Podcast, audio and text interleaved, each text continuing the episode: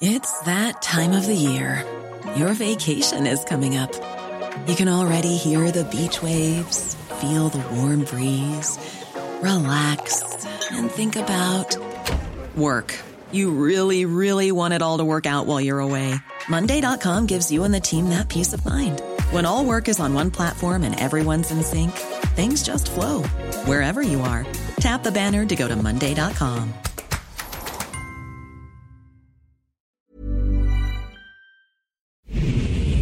Ahora inicia A la Una con Salvador García Soto.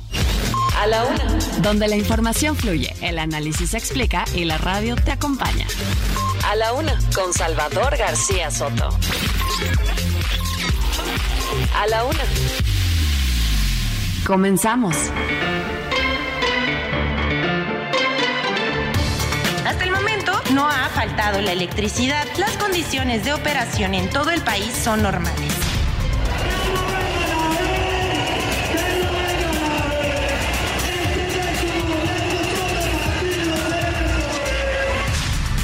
Interponga un recurso de revisión contra el amparo que presenté. ¿Para qué seguir perdiendo el tiempo? Es muy fácil. Cumpla su palabra, voy a la mañanera y San se acabó.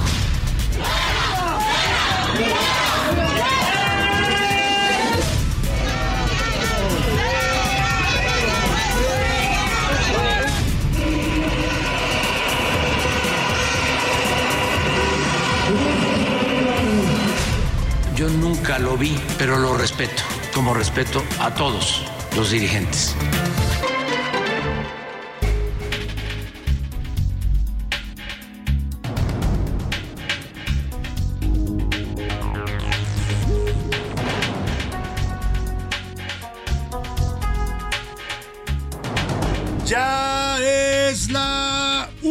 La tarde en punto en el centro de la República. Los saludamos con mucho gusto. Estamos comenzando a esta hora del mediodía a la una. Este espacio informativo que hacemos para usted todos los días a esta misma hora del día, justo cuando el reloj marca la una de la tarde, ya con un minuto. Estamos listos para informarle, para entretenerle y también también para acompañarle en esta parte, justo en este momento de su día, en este miércoles 21 de junio. Estamos a la mitad de la semana y entrando ya a la última decena del mes de junio. Se nos va ya este último, este sexto mes del año. Estaremos empezando en nueve días más el, el séptimo mes del año, el segundo semestre de 2023. Así de rápido se pasa el tiempo. Y bueno, pues tenemos una información muy importante que compartirle en este miércoles, en este mediodía de la mitad de la semana, a la mitad del día y a la mitad de la semana, le voy a contar lo más importante, solo lo más importante del panorama informativo que haya ocurrido en las últimas horas aquí en la ciudad, en el país y en el mundo. Se lo voy a estar reportando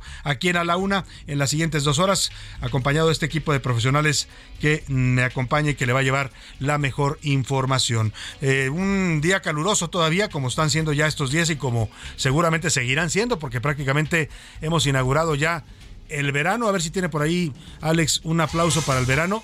Démosle la bienvenida como se merece al verano, venga, sí, al verano peligroso. Bueno, pues es una época del año que a muchos les gusta porque está asociada con vacaciones, con descanso, con relajación, con un poquito a la playa o a salir, ¿no? Un poco salir de la rutina. Son meses eh, propicios para vacacionar, para eh, desconectarse un poco. Así es que, bueno, pues empieza esta época del año, buena época. Lamentablemente le tengo noticias de que va a ser un verano muy caluroso. Así lo estamos comenzando con temperaturas muy elevadas en la República Mexicana. Aquí en la Ciudad de México hoy 31 grados centígrados es la máxima. En este momento de 29 grados centígrados.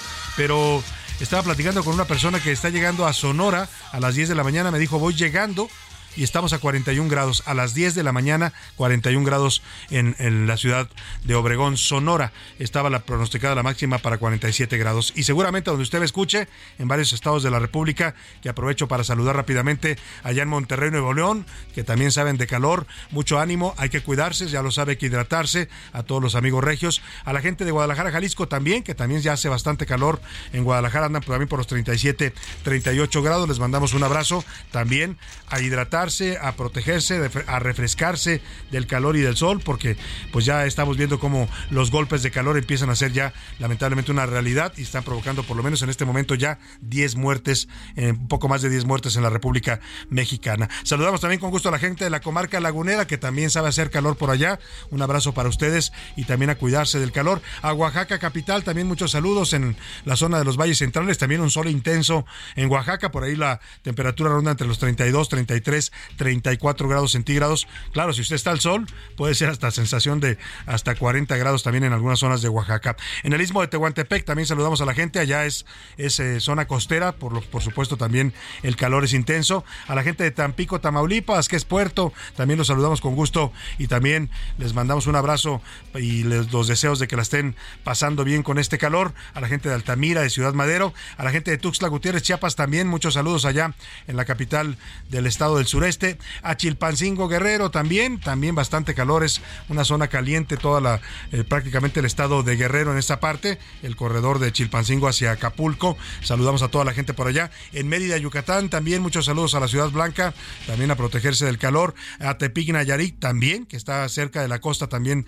Tepic debe estar a unos, ¿qué será? Unos 120 kilómetros más o menos de la Riviera Nayarita, unos 120, 130 kilómetros si no calculo mal. Y pues por supuesto también calor suele ser intenso. Así es que pues a refrescarse, a cuidarse del calor. Saludamos también a la gente que nos escucha en Ciudad del Carmen, que también allá hace mucho calor en la zona de Campeche. Eh, también nos sintonizan a través de internet. Les mandamos un abrazo afectuoso a la gente del norte de Veracruz, que también nos escuchan ahí en Pueblo Viejo, Veracruz. También les mandamos un saludo. A la gente del otro lado del río Bravo, allá en la Unión Americana, donde también, también están padeciendo calor. Este es un fenómeno mundial, no cree usted que es exclusivo de México. En Europa también hay fuertes temperaturas. En varias ciudades de Estados Unidos también el calor es intenso. Así es que saludamos a la gente de McAllen y de Bronzeville, Texas. También a la gente de San Antonio y de Huntsville, Texas. Ellos nos escuchan a través de las frecuencias de Now Media Radio. A la gente que nos sintoniza a través de eh, también No Media Radio en Airville, Chicago. Les mandamos saludos afectuosos. También Chicago suele ser bastante caluroso en el verano. Son ciudades que tienen, pues lamentablemente, climas extremosos, ¿no? En el invierno son muy frías, pueden ser nevadas terribles y, en verano también tienen un calorcito bastante intenso. Saludamos a la gente de Cedar Rapids y de Independence, Iowa, estas dos ciudades del estado de Iowa, donde también llega la señal del Heraldo Radio. Dicho esto, le platico los temas que le tengo preparados en esta mitad de la semana. Antes déjeme decirle que el homenaje musical de este día se lo vamos a dedicar, claro que sí, al verano. Hoy exactamente a las 8 de la mañana con 58 minutos, poco antes de las 9 de la mañana, inició oficialmente la estación del verano y ocurrió el fenómeno del solsticio de verano. Son los días más largos en esta época del año, a medida que el sol se acerca al Ecuador y los trópicos, eh, y este fenómeno se llama solsticio de verano. Este solsticio es el momento en que cierto hemisferio de la Tierra se inclina unos 23.5 grados hacia el Sol, lo que hace que esa parte del planeta reciba con más intensidad los rayos solares, por eso tenemos temperaturas más elevadas en el verano. Estaremos oyendo canciones que evocan el verano, las playas, por supuesto, las vacaciones, todo lo que significa para muchas personas esta época del año. Y vámonos ahora hacia la información, lo que tengo que platicarle y reportarle en este miércoles. ¿Qué cosas suceden? Como decía aquella canción, como la canción de Yuri, en varias ciudades del país se están registrando apagones apagones literalmente. En Nuevo León ha habido apagones, la demanda de energía se incrementa por el calor, sobre todo en el norte de la República, donde pues no se puede estar sin un aire acondicionado en esta época del año. O sea, usted no sobrevive sin un aire acondicionado. Claro, puede sobrevivir con un ventilador, pero la va a pasar bastante mal y es además también peligroso por las altas temperaturas. Y por eso la demanda de, energía se incrementa y ya empezó a haber apagones. Esto está colocando ya un tema que es la sobrecarga del sistema nacional eléctrico, que parece que no está resistiendo el incremento de demanda. Vamos a hablar de eso porque hoy justamente el presidente negó que haya una, un déficit en el, el, abasto de energía y que esto esté provocando apagones, pero hay expertos, sobre todo en el Centro Nacional de Control de Energía, el CENACE, que dicen que efectivamente pues se viene una temporada intensa en cuanto al consumo de electricidad y eso puede ocasionar una alteración del sistema eléctrico. Voy a tenerle todo el reporte de este fenómeno. Y conclave, gobernadores de Morena han comenzado a llegar ya al Palacio Nacional. Se van a reunir con el presidente López Obrador a una a la reunión también acude la recién nombrada secretaria de Gobernación, Luisa María Alcalde. Me llama la atención porque es día laboral, pero bueno, pues los gobernadores vienen seguramente algún tema, espero que tenga que ver con algún asunto de gobernabilidad o seguramente el presidente les va a presentar ahí y les va a pedir el apoyo también para la nueva titular de gobernación. El caso es que están llegando ya los gobernadores de varios estados, sobre todo los morenistas, al Palacio Nacional. También le platicaré del desplome. El Petróleos Mexicanos reportó la caída de un helicóptero de la compañía Heliservicios. Ocurrió frente a las costas de Ciudad del Carmen, Campeche, justamente donde nos escuchan, y era tripulado solo por el piloto y el copiloto. Le voy a tener todo el reporte. En las rocas, en la segunda hora le contaré de la industria del hielo. Oiga, hay escasez de hielo. El otro día anduve buscando hielo para pues una reunión que tenía y no encontré en varias tiendas. Tuve que recorrer como 10 tiendas de estas tiendas de conveniencia, supermercados, vinaterías y no hay hielo. Y ya está reportado que efectivamente el calor ha disparado también el consumo del hielo y esto ha provocado un desabasto del producto. Las empresas productoras de hielo están trabajando a marchas forzadas para tratar de poder abastecer la demanda de este líquido congelado que es tan necesario en esta temporada. Y adiós, ícono, Nino Canún, el de que solía decir, aguántame el corte, pues se lo vamos a aguantar porque lamentablemente Nino Canún falleció este lunes a los 82 años de edad. Fue reconocido por su programa ¿Y usted qué opina? Llegó a ser un conductor muy popular y muy querido por la gente en la televisión. Vamos a estar hablando, por supuesto, de Nino Canún en esta triste noticia de su fallecimiento. En los deportes nos va a contar Oscar Mota del reencuentro. Gerardo el Tata Martino apunta para ser el nuevo entrenador de Leonel Messi. Van a coincidir ambos en el Inter de Miami y parece que ambos van a debutar, el Tata como técnico y Messi como jugador del Inter de Miami ante el Cruz Azul. Además, voto por voto, siete mexicanos son en este momento elegibles para participar en el juego de las estrellas de las grandes ligas. En el entretenimiento, Nayar nos platicará de Shakira y Alejandro Sanz, que bueno, se van a comprar una casa en Miami. Dicen los rumores que tienen una relación, no lo han confirmado ellos, pero hablan de que van a comprar una casa y si van a vivir juntos, pues es que algo hay, ¿no? De eso nos va a platicar Ana Arriaga. Como ve, el programa está variado, surtido, con mucha información, con muchos temas para informarle, para comentar y, ¿por qué no?, también para opinar y para debatir. Y para eso le hago las preguntas de este miércoles. En la Una te escuchamos. Haces este programa. Esta es la opinión de hoy.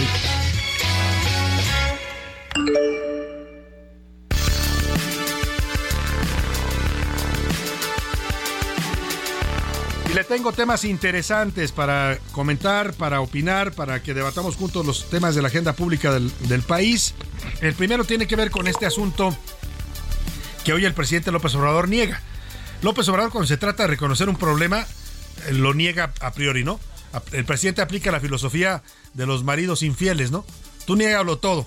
Ya después averiguas, ¿no? Aunque te muestren las evidencias, tú niégalo. Así el presidente le preguntaron de estos apagones que se han registrado ya en Nuevo León y en algunas ciudades del norte de la República por el elevado consumo de energía. Es algo natural, además. Se dispara el consumo de energía y el sistema eléctrico, pues al parecer no está preparado para enfrentar estas eh, sobrecargas, que es lo que está ocurriendo en este momento. El presidente lo negó, pero el Centro Nacional de Control de Energía, el CENACE, que depende de la Secretaría de Energía advirtió que el sistema eléctrico nacional ya se encuentra en alerta por una sobrecarga eléctrica generada por el uso de aires acondicionados y ventiladores a causa del calor.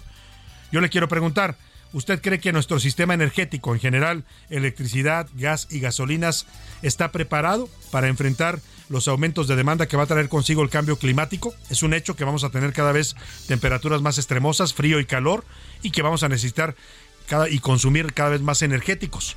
¿Cree que nuestro sistema energético nacional está preparado para esto? Le doy tres opciones para que me conteste. Sí, hay infraestructura suficiente. No, México va a sufrir los efectos del cambio climático por falta de energéticos porque pues no estamos preparados. O de plano, México nunca se preparó nunca se tomó en serio esto del cambio climático y hoy somos uno de los países que no tienen un plan para enfrentar este tipo de contingencias como las que ya empezamos a vivir con los, las temperaturas extremosas.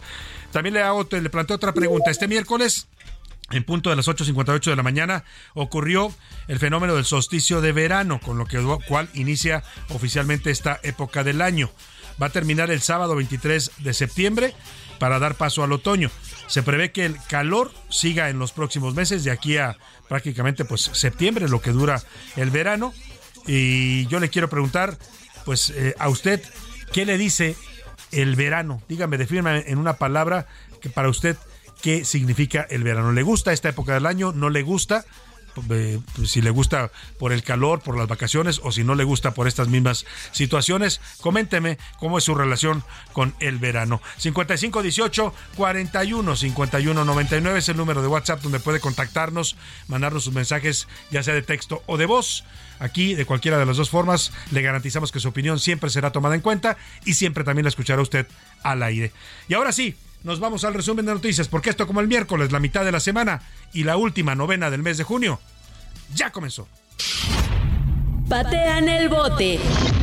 El gobierno federal extendió el plazo para el traslado de vuelos de carga del Aeropuerto Internacional de la Ciudad de México a otras terminales aéreas del país hasta el primero de septiembre y no hasta el 7 de julio, como se estipuló en un inicio. Solo en México. Un pato fue rescatado por personal de la alcaldía Miguel Hidalgo cuando estaba en la entrada de la estación Chapultepec de la línea 1 del metro. Mala cifra. Pemex Comercio Internacional informó que de los combustibles que se producen en la refinería Deer Park, propiedad de petróleos mexicanos, solo entre 20 y 15% se trae al mercado mexicano. Renuncia. El diputado Gonzalo Espina Miranda hizo oficial su salida del grupo parlamentario del Partido Acción Nacional. Crueldad. Cientos de israelíes asaltaron una población palestina en la Cisjordania ocupada, donde incendiaron decenas de autos y viviendas para vengar la muerte de cuatro israelíes a manos de milicianos palestinos.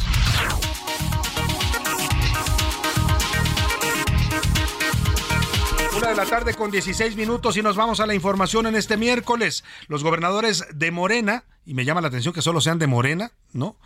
Pues el presidente es así. El presidente rara vez se reúne con la oposición, eso sí, con los de Morena se reúne a cada rato, como si nada más fuera presidente de los de Morena y no del resto de los mexicanos. Pero bueno, los gobernadores de Morena, que son la mayoría, son en este momento ya 22 gobernadores que tiene este partido junto con sus aliados, han comenzado a llegar este mediodía al Palacio Nacional. Van a tener una reunión con el presidente López Obrador. Se sabe que a la reunión acude también la recién nombrada secretaria de Gobernación, Luisa María Alcalde. Eh, el dirigente nacional de Morena, Mario Delgado, además de algunos integrantes del gabinete.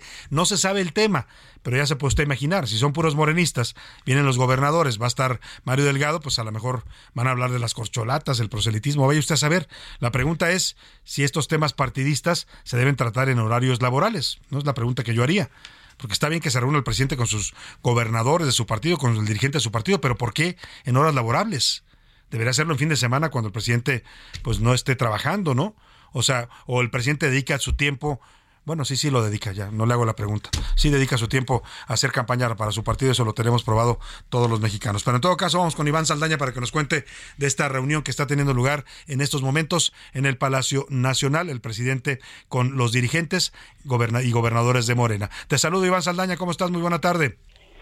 Salvador, ¿cómo estás? A todo el auditorio, buenas tardes. Sí, estamos afuera de Palacio Nacional por la calle Corregidora, donde entraron, lo resaltas bien, los gobernadores, 22 gobernadores, entre ellos también la gobernadora electa del Estado de México, Delfina Gómez. Eh, pues llegaron, ella fue de las primeras desde las 11 de la mañana, David Monreal, eh, gobernador de Zacatecas, fueron de los primeros, y eh, pues fue fueron así entrando cada uno hasta también llegar secretarios de Estado del sector salud y también del sector económico y de energía. Y pues lo que llama la atención, bien lo resaltas, es la presencia de Mario Delgado que llegó a la par entre los gobernadores, el que es el presidente nacional de Morena. Y pues se estrenan también en esta en sus nuevos cargos se estrenan en esta reunión Luisa María Alcalde, secretaria de designada secretaria de Gobernación, y Marat Bolaños, también designado secretario del Trabajo. Eh, no dieron declaración, eh, solamente algunos dieron un, ligero comentario. Salvador, por ejemplo, eh, Alfonso Durazo, gobernador de Sonora, dijo que abordarían el tema del avance de la federalización de los servicios de salud a través del IMSS Bienestar, pero bueno, este tema fue anunciado ayer aquí eh, con una firma de un acuerdo.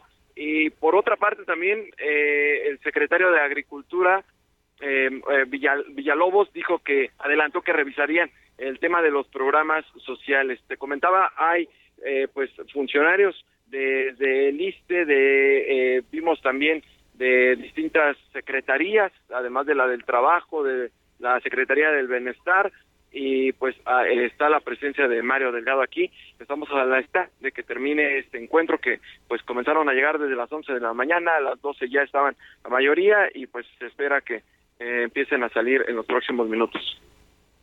Gracias, Iván. Estaremos muy pendientes. Bueno, pues sobre todo para saber cuál es el tema, cuál es el asunto que se está tratando en este encuentro del presidente y los dirigentes de Morena junto con los gobernadores. Yo decía, Iván, que pues eh, si son temas partidistas no tenían por qué abordarse en horarios laborales, pero veremos qué es lo que se informa y qué es lo que dice la presidencia de este encuentro. Estaremos atentos contigo, Iván Saldaña. Muchas gracias. Sí, Salvador, justamente estamos viendo ya salir a algunos secretarios en este momento. Eh, están los secretarios de la SEDATU y la secretaria también del medio ambiente y comenzaron a salir ya. Muy bien, pues cualquier información que tengas importante, estamos en contacto, Iván.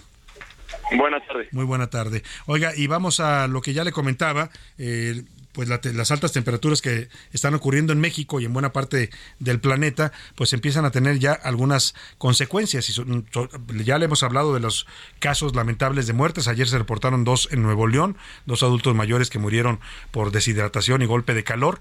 Es algo que hay que estar muy atentos. En un momento más voy a, estoy buscando un especialista para que nos dé pues eh, información para que usted esté enterado cómo se eh, prevenir un golpe de calor, cómo evitar la deshidratación, eh, sobre todo qué síntomas tiene usted que cuidar, ¿no? Porque a veces no nos damos cuenta y la temperatura del cuerpo se está elevando. Si la temperatura del cuerpo sobrepasa los 40 grados, en ese momento está usted en riesgo de sufrir un golpe de calor y eso pues lo puede llevar incluso a la muerte. Así es que vamos a estar muy atentos a este tema y le estaré informando, pero también otra de las consecuencias que tienen las elevadas temperaturas ya en este momento es que el consumo de energía eléctrica se dispara la gente saca su ventilador, su cooler, su aire acondicionado, pues para tratar de refrescarse, dependiendo de dónde vive usted. Hay zonas de la República, por ejemplo, el norte del país, donde no pueden estar en esta temporada sin, sin prender el aire acondicionado.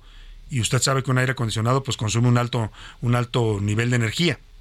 Y esto está disparando pues el consumo promedio de los mexicanos y por esa razón el Centro Nacional de Control de Energía, el CENACE, se ha declarado ya en estado operativo de alerta. Dice que el sistema eléctrico mexicano está en alerta ante el incremento de los el consumo de los humanos, eh, de los eh, mexicanos, perdón. Esto por la alta demanda ante el intenso calor.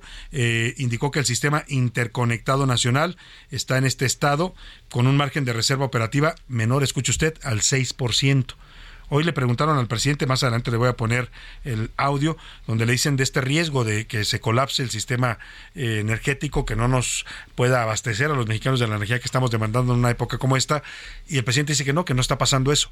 Pero el sistema de energía, el Centro Nacional de Control de Energía, dice que sí, que nos quedan reservas nada más del 6%. Mil Caramírez nos explica este tema. El sistema eléctrico nacional está en alerta. El Centro Nacional de Control de Energía explicó que esto se debe a la fuerte demanda ante las altas temperaturas registradas en los últimos días en todo el país. De acuerdo con el SENACE, el margen de reserva operativo del sistema eléctrico es del 6%. La demanda superó esta cifra con un consumo de 52 mil megawatts. Debido a esto, se harán cortes de luz programados en varias partes de la República, aunque ya hay lugares donde se resiente la crisis. En Huétamo, Michoacán, donde las temperaturas llegaron a los 45 grados, se cumplieron tres días sin luz, mientras que en Nuevo León ya hay cortes programados. Así el calor en México, que ya causó estragos hasta en la energía eléctrica. Para A la Una con Salvador García Soto, Milka Ramírez. Bueno, pues ahí está este tema, precisamente con temperaturas que se han llegado ya a los 48 grados centígrados, el estado de Nuevo León, Chihuahua, Michoacán, San Luis Potosí, Tabasco, Tamaulipas y Veracruz han empezado a sufrir algunos apagones, sobre todo en Monterrey, cerca de 100 colonias se quedaron sin luz. Vamos con Juan Teniente, nuestro corresponsal allá en Nuevo León. Juan, te saludo, buenas tardes.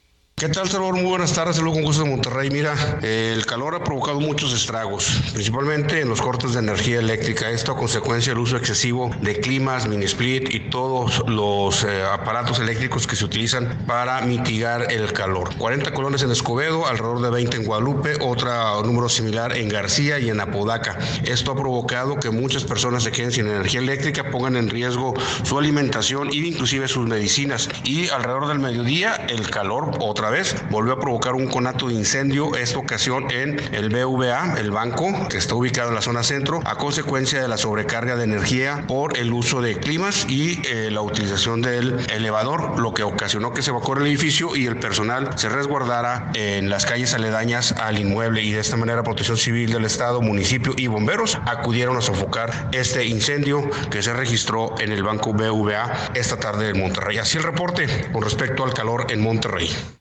Pues qué calor, qué calor. Y en medio de todo esto el presidente dice que no, que no tenemos problema de energía. Escúchelo usted.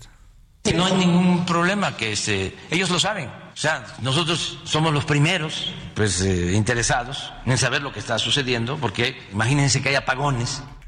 Pues sí los hay, presidente, no le informen bien al presidente o aplica la máxima de niégalo todo y ya después averiguas. Vamos a la pausa y de regreso inauguramos la música del verano. Y análisis puntual. En un momento regresamos. Ya estamos de vuelta en A la Una con Salvador García Soto. Tu compañía diaria al mediodía. La rima de Valdés. ¿O de Valdés la rima? Noroña se va a Oaxaca, pero dice que está en Puebla y la visión se le niebla porque de onda nos saca. Ahora sí ya valió cac. Destaca que comience tropezando y eso que está comenzando, a ver si esto lo mejora. Y su siéntese señora a Claudia le fueron dando. Cambió su tono de hablar, ya habla como polaca y a pesar de ser tan flaca, ya casi empezó a gritar y la puedan escuchar. Se ve que sus asesores le dijeron que sonriera, que la boca más abriera para damas y señores, o más bien ladies y lores, y Marcelo prometiendo, pues total, no lo empobrece, que gustoso si él metiese a Andy Panda su gobierno, pues él entró con su cuerno. Ay, Marcelo, fiel mancebo, me cae que pareces nuevo, vas a andar de lame botas, la paciencia se me agota, advertírtelo yo debo. Hoy miércoles 21 de junio de 2023, a las 8.57 de la mañana, entró el equinoccio de verano. Se cree que la palabra verano proviene del latín verno. Antiguamente se utilizaba este término para referirse a la estación más larga del año y de calor suave, mientras que al resto del año se le conocía como invierno.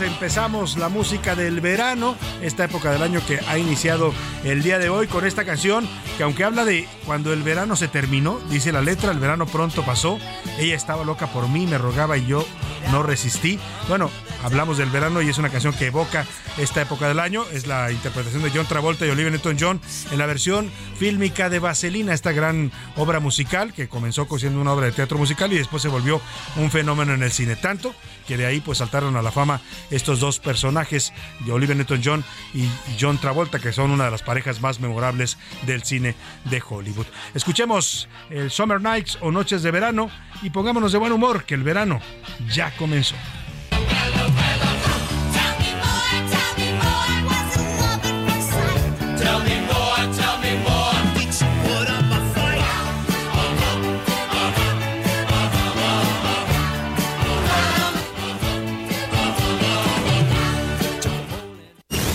A la una, con Salvador García Soto.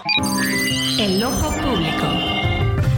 En A la Una tenemos la visión de los temas que te interesan en voz de personajes de la academia, la política y la sociedad. Hoy escuchamos a Luis Farías Mackey en Buscando Sentido. El ojo público. Salvador, muy buenas tardes.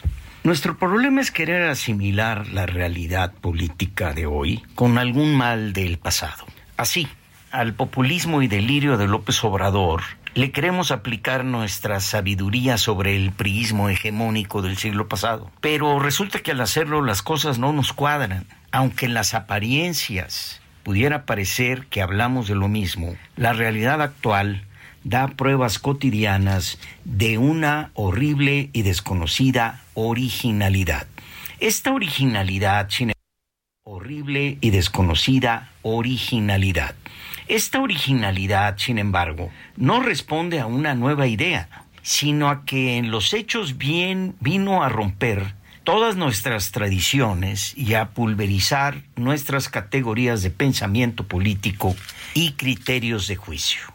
Baste señalar, por ejemplo, que el proceso corcholato de Morena viola todas las leyes, empezando por la propia ley de la gravedad. Y algo similar pasó con el totalitarismo, que solamente pudo comprenderse hasta que se le dejaron de aplicar las categorías de entendimiento propias del imperialismo del siglo XIX. Lo mismo nos pasa con nuestro populismo tropicalizado en México, ante el cual nuestras capacidades de comprensión están prácticamente en bancarrota. Ante ello, privan las tautologías sin significado, como eso que le llaman transformación, y los lemas de campaña que todos conocen. Lo que requerimos es un esfuerzo de comprensión, no sobre lo parecido del obradorismo con el pasado, sino de su novedad, originalidad y peligroso riesgo. No, López no es Echeverría ni Lázaro Cárdenas.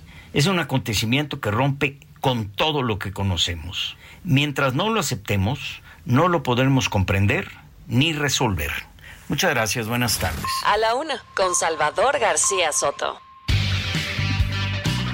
Hay seis minutos, escuchábamos atentamente a Luis Farías Mackey, nuestro colaborador aquí en el Ojo Público, con su Buscando Sentido. Bueno, pues interesante estos temas que siempre nos aporta. Oiga, y hablando de los temas del calor en el país, la semana pasada, el jueves, le preguntaron al presidente por las primeras muertes que se habían reportado ya. En ese momento eran siete mexicanos fallecidos por la onda de calor. Habían muerto unos en Oaxaca, otros en otros estados de la República. Y el presidente, yo al parecer no le habían informado, y dijo que no, que era falso, que no había muertos.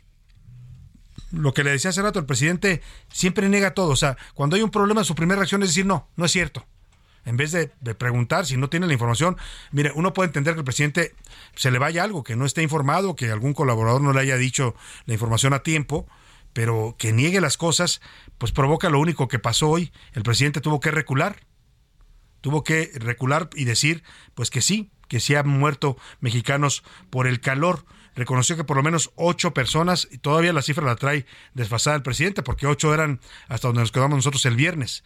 Ayer se reportaron varias muertes en Nuevo León. Se habla de hasta siete muertes ayer por la ola de calor, con lo cual subiría la cifra oficial de muertos, ya debería ser como de 15 personas fallecidas. El caso es que el presidente reconoció que sí, que sí hay muertos por el calor en México. Lamentablemente, pues han ocurrido varios de ellos por golpes de calor. Así lo reconoció y así reculó el presidente. la Secretaría de Salud. Ocho en junio, que es el mes de más calor, este, cuando empezamos. Uno. O sea, ocho en todo el año. Ocho en todo el año. Ocho en todo el año. Pues ocho en todo el año, ¿no? Ocho en el mes de junio, nada más es lo, son los muertos de calor, porque es cuando hemos tenido calor intenso. Pero insisto, la cifra que le dan al presidente todavía pues está mm, mal. O sea, ya la cifra es mayor.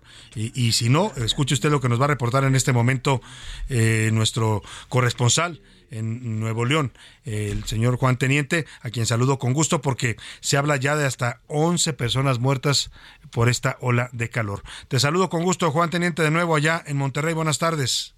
¿Qué tal, Salvador? Buenas tardes. Te saludo con gusto desde Monterrey. Pues malas noticias. Tan solo el día de ayer hay siete decesos. Todo parece indicar que es por golpe de calor. Las personas perdieron la vida al exterior, en la vía pública principalmente. Uno en una banca, otro en una banqueta y otras personas que andaban trabajando. Y de esta manera la Secretaría de Salud está esperando las autopsias, pero todo parece indicar que es por golpe de calor, por la información que dieron las personas cercanas a ellos y los síntomas que presentaban los hoy fallecidos. Pero la Secretaria de Salud, Alma Rosa Marroquín, el día de hoy informó que son nueve las personas que son investigadas en sus decesos, ya que eh, tienen que esperar para confirmar los resultados de la necropsia ley. Pero extraoficialmente, de acuerdo a lo que manejan las personas que acuden a levantar los cuerpos, la CEMEFO, han recogido más de 20 personas en lo que va de la ola de calor con estos síntomas. Esperemos los resultados y los resultados oficiales. Extraoficialmente se habla más de 20, oficialmente se habla de 9, los que podrían haber muerto en los últimos días a consecuencia del golpe de calor. Salvador,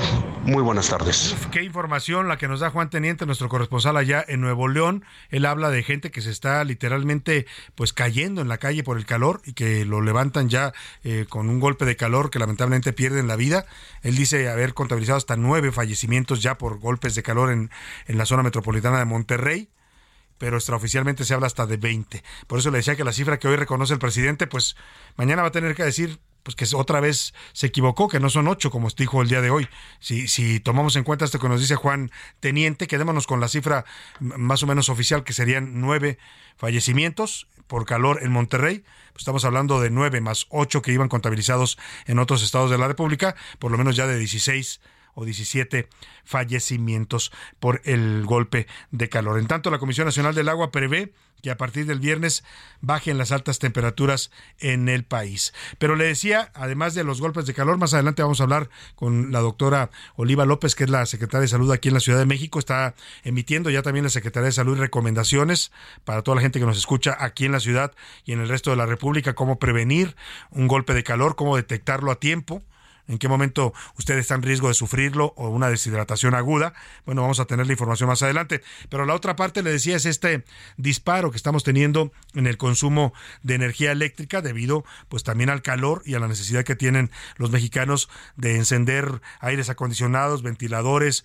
coolers, lo que se tenga a la mano para tratar de refrescarse y bajar las altas temperaturas. Con esto la demanda se eh, incrementó. Ya le decía que el CENACE, el Centro Nacional de Energía Eléctrica, reconoce que está en alerta alerta, en este momento en una alerta operativa con reservas del 6%, a pesar de que el presidente López Obrador lo negó en la mañana, que no había apagones, pues ya tuvimos el reporte de por lo menos 11 eh, apagones ocurridos ayer en la zona metropolitana de Monterrey en varias colonias, más de 100 colonias se vieron afectadas, pero vamos a platicar con un experto en estos temas de la energía eléctrica. Saludo con gusto la línea telefónica a Víctor Ramírez, él es vocero de la plataforma México, Clima y Energía, experto también en temas energéticos. Víctor, qué gusto saludarlo, muy buenas tardes. Hola, muy buenas tardes, Salvador. Un gusto platicar contigo. A ver, Víctor, ¿cuál es el, riesgo con este incremento de la demanda que estamos teniendo por la temporada de calor, eh, por estas olas de calor que nos han estado afectando y pues que vemos que nuestro sistema eléctrico no necesariamente está en las mejores condiciones? Bueno, lo primero que hay que decir es... Eh, el, el alerta que bien mencionas fue una alerta el día de ayer por la tarde eh, que tiene cierta temporalidad, no es una alerta que esté constante desde ayer, digamos, hasta hoy. Tiene tiene justo hora de, inicio y hora de término, y esto significa que no hay reserva suficiente que en algún momento si incrementa todavía más eh, la demanda de energía eléctrica, podría haber el riesgo de que alguna eh, se, tuviera que hacer algún corte en alguna parte del sistema, pero es, insisto, en caso de que se incremente todavía más la demanda, que ayer fue la demanda récord histórica, o que no hubiera algunas alguna central saliera de operación, cosa que, que afortunadamente es, es difícil que suceda, pero veamos los siguientes días porque es probable que se mantenga el incremento de la demanda eléctrica, ¿no? Es decir, que ayer, por este récord histórico que se registra justamente ayer, el último que habíamos tenido en ese sentido era el 20 de julio de 2022 con 48.921 megawatts consumidos por los mexicanos. El nuevo récord eh, ocurrió eh, con 50.655. Eh, solamente por eso se activó la alerta, nos dices. Esto quiere decir que estamos preparados para enfrentar estos incrementos de demanda, estos picos que se van a estar registrando seguramente a lo largo del verano. Víctor. Pues la realidad es que si hay dudas de que si esto se incrementa todavía más en los meses de julio o agosto, que es cuando suele crecer eh, la demanda todavía más que en junio, si hubiera una hora de una hora de calor igual de prolongada, igual de fuerte, es probable que sí tengamos todavía algunos este algunos riesgos de, de apagones y quisiera que ser muy claro, no tiene eso algo que ver con los apagones de los que eh, hablabas hace un rato en, la zona metropolitana de Monterrey. Esos son un asunto muy local por un incremento en la demanda localmente y que las redes de distribución no tienen la capacidad de entregar esa energía y, hay una pequeña desconexión en algunas zonas. Eh, los apagones de los que estamos hablando, si es que hubiera un incremento todavía sustancial de la demanda y que no hubiera este, la, la reserva necesaria, lo que hace el operador del sistema es indicar que se desconecten algunos grandes consumidores de energía más que eh, hacer apagones a la población, ¿no? Ahora, ayer, además de esto que tú dices de Monterrey, de la zona metropolitana, que tú dices es un asunto más local, también Tabasco, Veracruz, San Luis Potosí, Tamaulipas y Chihuahua, hubo reportes, tuvimos reportes ayer por la tarde de que se quedaron sin aire acondicionado a cerca de 45 grados de temperatura. En Sinaloa también duraron 15 horas sin luz. O sea, todo esto no es consecuencia de este este incremento o son dinámicas locales como tú nos dices?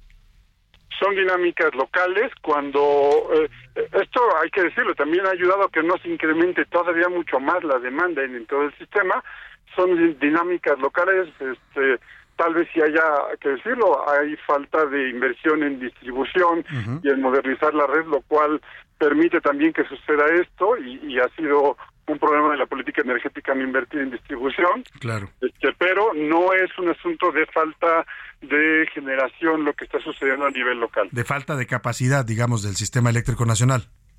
Es correcto. Ahora, en la afirmación del presidente hoy, cuando le preguntan, es contundente. Él dice que no hay ningún problema, que no vamos a tener problemas. Eh, ¿Se puede decir así, se puede ser así de tajante al negar algo como esto, Víctor? Porque te escuchaba decir, bueno, si vienen incrementos más eh, altos, picos más altos en julio y agosto, pues quién sabe cómo nos vaya, ¿no?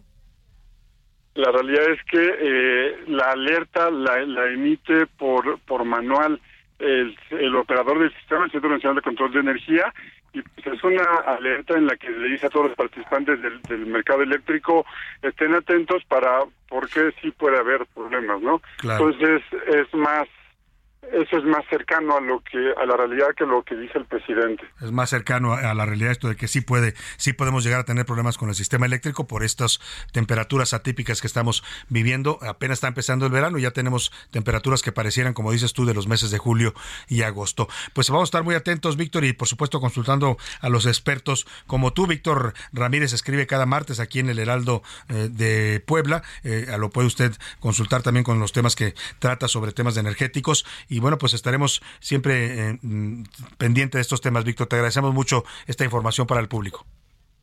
Un gusto, Salvador, y cualquier cosa aquí estamos a la orden. Muy buena tarde. Pues ahí está.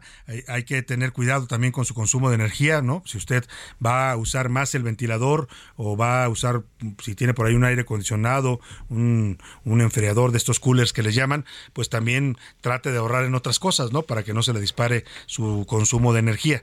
Eh, hay que eh, compensar unas cosas por otras. Oiga, voy a platicarle otro tema importante para el grupo Andrade, el grupo Andrade, este grupo de empresas eh, que encabeza Ángel Mieres y al cual pertenece el, el Heraldo Media Group, la radio y televisión del Heraldo, así como el Heraldo Impreso, nuestro sitio online. Somos parte de este grupo empresarial.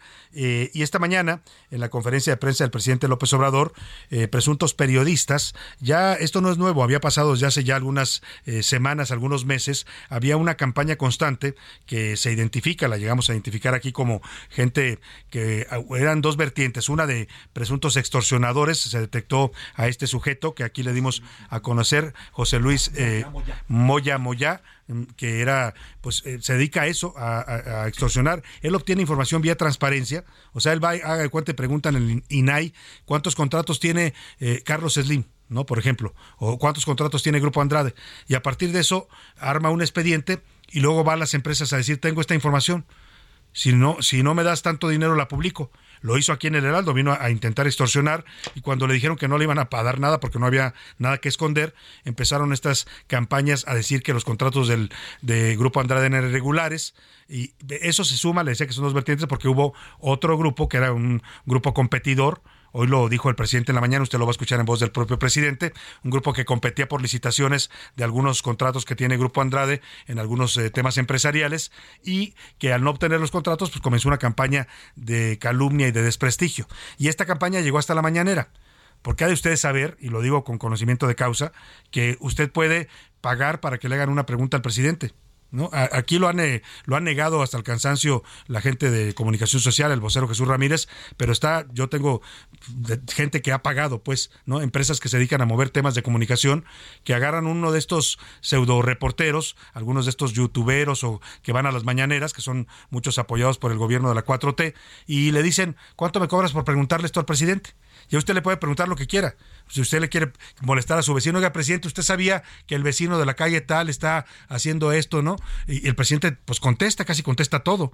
Y en esa mecánica le mandaron estas preguntas, estos, estos grupos que querían eh, golpear eh, políticamente y empresarialmente al grupo Andrade, pues empezaron a hacer preguntas sembradas, literalmente, donde le decían, oiga, presidente, ¿usted sabía que el grupo Andrade del señor Ángel Mieres tiene tantos contratos y que son irregulares y que le han dado tantos miles de millones en contratos? Eh, y el presidente dijo en alguna ocasión, era tan insistente el tema, que en alguna ocasión dijo, vamos a hacer una investigación, voy a ordenar que se investigue. Y efectivamente el presidente ordenó una investigación interna, interna y el resultado de esa investigación la da a conocer hoy él mismo y dice no hay nada irregular, no hay ninguna irregularidad y se hizo la investigación y los contratos del Grupo Andrade son todos legales.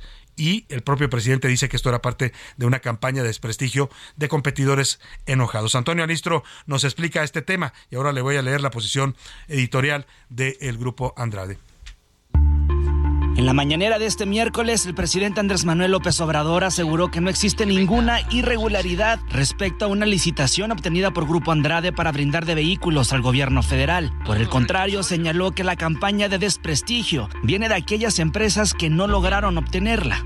Yo pedí un informe y me dijeron de que no había ninguna irregularidad, que incluso lo que había era eh, una campaña de quienes no habían eh, obtenido el contrato. Sí, ganado la licitación. Sí, quienes no habían ganado la licitación se quedaron molestos y eh, estaban eh, levantando falsos ¿no? en contra de esta empresa. Campaña impulsada además por el auto llamado SAR de las solicitudes de información José Luis Moya Moya este extorsionador en múltiples ocasiones contactó a directivos de El Heraldo de México para exigirles un pago mensual a cambio de no perjudicar a las empresas relacionadas con Grupo Andrade. Además, Moyamo ya intentó ingresar a las instalaciones de este medio de comunicación de manera agresiva para amedrentar a colaboradores. La empresa operadora del Heraldo de México denunció penalmente a este sujeto. El presidente señaló que la próxima semana pedirá que distintos funcionarios despejen dudas y aclaren el tema. Vamos a traerlo aquí y que venga el secretario de la Función Pública y que venga Rosa Isela y que esté también, porque creo que las patrullas eh, se adquirieron para la Guardia Nacional. Sí, también para la Bueno, que venga el comandante de la Guardia Nacional, que vengan los tres Grupo Andrade se ha consolidado como uno de los grupos de distribución automotriz más importantes del país y líder en el mercado, con reconocimiento a nivel mundial y cercano a cumplir 100 años de experiencia. Heraldo Media Group. Pues ahí está, esta es la historia, esto es lo que dijo hoy el presidente, se investigó, no hay nada ilegal y ofreció que la próxima semana llevará a estos funcionarios a que expliquen bien cómo son los contratos que tiene eh, otorgados por el gobierno de manera lícita el eh, Grupo Andrade. Y esto que le voy a leer es la posición oficial de Grupo Andrade. Grupo Andrade tiene cerca de 100 años de experiencia en el mercado automotriz de México. A lo largo de su historia ha participado en un sinnúmero de licitaciones, las cuales ha ganado por ofrecer los mejores precios y garantizar calidad en el servicio. Esto no lo entienden algunas empresas de la competencia que utilizan a extorsionadores profesionales como José Luis Moya y a algunos pasquines para intentar afectar una reputación y prestigio plenamente ganados. Hago de desde estos micrófonos se hace eh, del Heraldo Media Group un respetuoso pero enérgico llamado a la fiscal general de justicia de la Ciudad de México, Ernestina Godoy, para que presente avances de las dos denuncias que presentó Grupo Andrade en contra de José Luis Moya, quien ha intentado extorsionar a directivos del grupo, además de ingresar por la fuerza a nuestras instalaciones. Estamos confiados que la respuesta que ofrecerá la próxima semana la Secretaría de la Función Pública, la Secretaría de Seguridad y Protección Ciudadana, además de la Comandancia de la Guardia Nacional, será en el sentido que adelantó hoy el propio presidente Andrés Manuel López Obrador. No hay ninguna irregularidad y se trata de una campaña de las empresas que no han obtenido contratos, que están molestas y levantan falsos.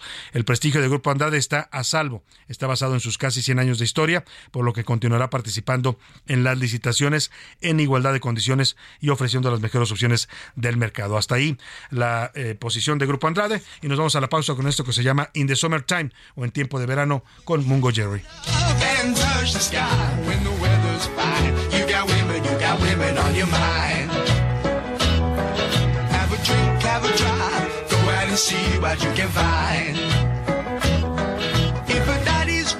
take her out for a meal.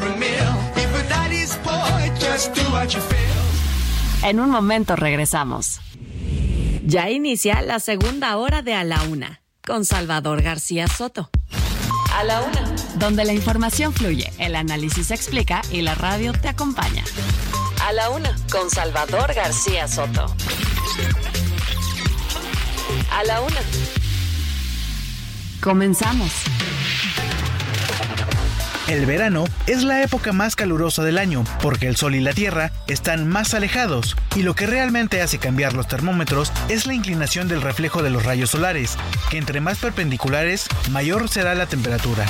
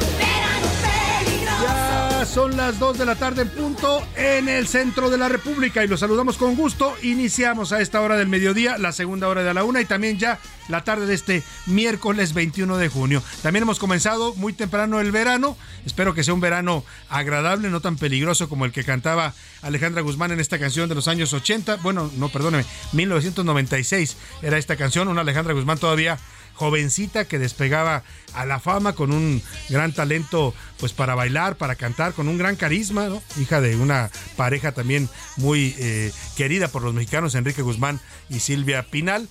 Y bueno, pues en esa época cantaba así este tema que se volvió también un tema icónico del verano. Ya le decía que comenzó el solsticio de verano hoy a las 8.58 de la mañana y vamos a estarle comentando, por supuesto, más datos interesantes también del verano. Esto del solsticio es, eh, tiene que ver con el latín que habla de un sol en calma, es lo que significa solsticio, un sol en calma y bueno, pues también eh, eh, vamos, vamos a hablar de esta estación del año un poco más adelante. Por lo pronto tengo mucho más, mucho más para informarle en esta segunda hora de la una. Me quedan historias, noticias, entrevistas, temas interesantes para estarle reportando y para estarle acompañando también en este momento de su día. Donde quiera que me sintonice, donde quiera que me escuche, si está en la oficina trabajando ahí con los audífonos puestos, muchos saludos para usted.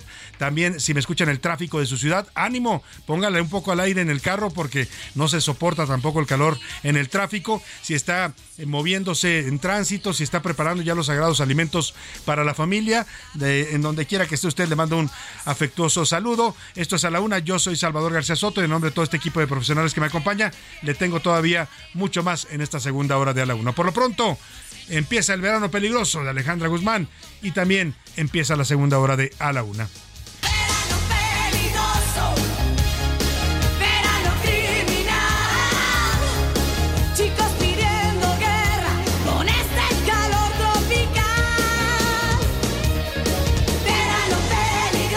Oiga, le tengo temas interesantes hablando del calor y del verano.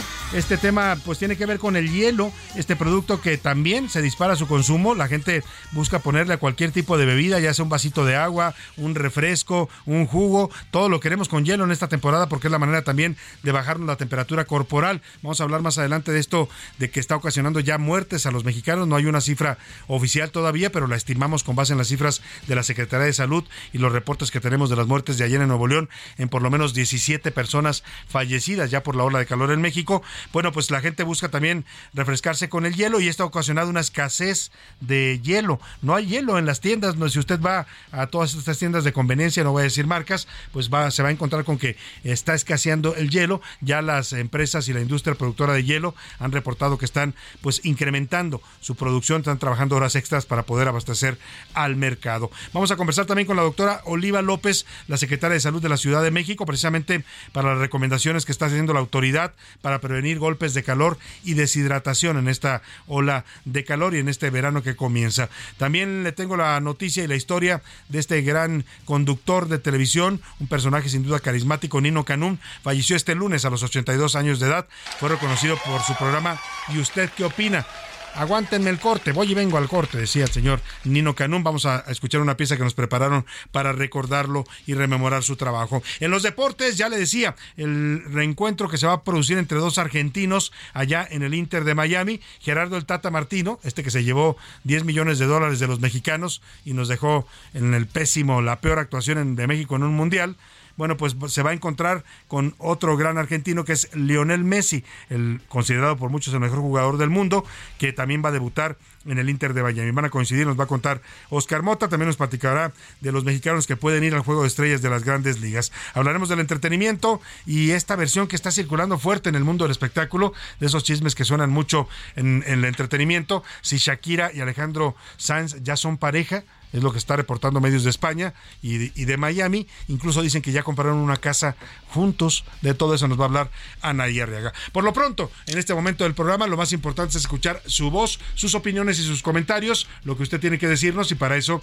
ya está conmigo aquí en la mesa y la recibo con gusto a Milka Ramírez. ¿Cómo estás, Milka? Muy bien, Salvador. Oye, aparte del, del, solsticio de verano, también es el Día Mundial de la Selfie. Hoy es Día de la Selfie. De la Selfie, sí. Se celebra desde 2014 y en promedio se supone que una persona se toma alrededor de 728 selfies al año. Yo creo que es más. ¿Cada ¿eh? año? Cada ¿Tú te año. tomas muchas?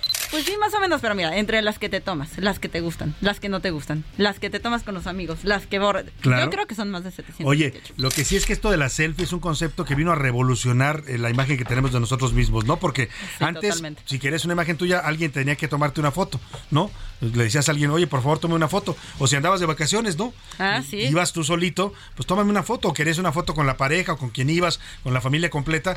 Hoy ya no es necesario. Hoy agarras el teléfono y, amigos, una selfie. Y todos, parece que ya estamos, ya estamos entrenados, ¿no? Sí, todos se ponen en pose así, ¿no? Todos hacen su mejor pose cara de selfie. Ya, ya existe la cara de selfie. cara de a ver. ¿cuál es tu cara de selfie, Milka? Mi cara de selfie, la verdad es que yo siempre sonrío. O sea, siempre como que sonrío o saco la lengua, una cosa así, La- pero normalmente sonrío. Bueno, pues le damos la bienvenida a José Luis Sánchez. ¿Cómo estás, Pepe José Luis. Luis? Salvador García Soto, Milka Ramírez, ¿cómo están? Bonito miércoles, buen inicio de verano. Bueno, pues selfies sí, muchas. ¿Sí Digo, te tomas muchas? Yo sí me tomo muchas José Luis es selfies. vanidoso Ay, con el vanidosito. teléfono, ¿eh? Sí, sí, a ver, sí, ¿cuál es tu cara de selfie? A ver, Mi- Bueno, a ver, tiene que ser ya A ver, sea un ¿sabe qué vamos a face. Hacer ahorita, vamos a hacer cada uno de nosotros, vamos a hacer nuestra cara de selfie, nos vamos a tomar una selfie y la vamos a compartir en arroba ese García Soto para que vean nuestra cara de selfie. La verdad es que hay gente que tiene unas caras de selfie muy curiosas y muy chistosas, ¿no? Yo conozco un amigo, no voy a decir su nombre porque luego anda aquí deambulando en la cabina, y cuando se toma selfies hace una cara así como de sume, sume, sume los cachetes, así como para que se le vea la cara más delgada. Como de, de, boquita de pescado. Como de Zulander, ¿te acuerdas de aquella película ah, de, ¿cómo se llama este, comediante? Ay, que era un supermodelo, hombre, que cada que le decían este, foto. Ben Stiller. Ben Stiller, ¿no? Volteaba y hacía así la cara, así como una mirada matadora. Matona. Los pómulos sumidos, ¿no? Bueno, hay gente que hace eso para tratar de verse más delgado en las fotos. Es todo un arte, Milka. Es todo un arte, pero fíjate, Salvador, la primer selfie tiene registro en 1839. Ah, ya, Con Robert Cornelius. Y es uno de los pioneros de la fotografía. Y dice que es, una selfie, se considera una selfie porque tiene un daguerrotipo de sí mismo. Claro. fue en 1831. Claro, pero no era tan popular, no cualquiera podía tener un daguerrotipo, no. como hoy que todo el mundo tiene un celular en la mano, ¿no? Exactamente. Ahora, en esos tiempos, esa fotografía la hace él precisamente para probar el daguerrotipo, no con un, en realidad, de una auto. esta es la primera selfie en daguerrotipo, que es el antecedente de, la, fotografía moderna. Pero si nos vamos a los orígenes de esto, pues son los autorretratos de los pintores, ¿no? Ah, Muchos uh, pintores desde, desde viejos eh, tiempos, desde el Renacimiento, se pintaban a sí mismos y era como una selfie. Pero bueno, el tema es que vamos a hablar de este tema de las selfies. Vamos a también a, mandarle compartir nuestra cara de selfie. Pero lo importante ahora es escucharlo a usted. Si usted nos quiere compartir su cara de selfie también, ¿por qué no? Tómese una selfie y mándenosla al 5518 41 51 99. Nos la comparte y aquí con gusto la veremos y la comentaremos. Y por qué no la subiremos también a nuestras redes sociales. Por lo pronto es momento de lanzar la pregunta en este espacio. ¿Qué, dice el público? ¿Qué dice el público de la una? Gracias de verdad por escribirnos. Juan Pedro desde Torreón dice, aquí tenemos calorcito, 39 grados nada más. Saludos, 39 grados en San Pedro. Eh, eh, Juan Pedro en Juan Torreón. Pedro en Torreón, Coahuila. Nada más. Ánimo, Juan Pedro. Dice, uno ya no sabe qué prefiere, si frío o calor. Bueno, en estos momentos frío, pero cuando nos cae el frío, queremos el calor. queremos un poquito de calor. Y dice, no, México no está preparado para una gran carga de energía en nuestro país. Nos dice por acá Juan Pedro. Eh, también nos dice, saludos Salvador, buenas tardes. Pues yo prefiero el verano, nos dice Alexander Vega, pero también pone verano, primavera, otoño o invierno. Todas las estaciones son peligrosas si está el, si está López Obrador al frente del gobierno. Saludos, Salvador. pues sí, algo así. Nos dice por acá, saludos, Salvador. Yo prefiero el calor, sin embargo, estos calores ya son extremos. Tenemos que entender que a partir de ahora deberíamos ya empezar a acostumbrarnos a estos calores por el tema del cambio climático. Incluso si es como nuestro escucha la señora Silvia, eh, que te gusta el calor, porque a mí me gusta, pero hay un punto en el que ya no lo aguantas. O sea que ya atenta contra tu bienestar, Milka. No puedes dormir en las noches, no puedes estar a gusto, no puedes hacer actividades porque te, te paraliza el calor también. La realidad es que sí limita. Hay personas, incluso a las que se les va el hambre, ¿no? Dicen como, es que no me da hambre, es que hace mucho calor, mejor estoy tomando agua, frutita. Y me recordó un meme que vi que dice como, es el verano más caluroso de mi vida. Y dice, no, es el verano más este eh, menos menos caluroso de toda tu vida.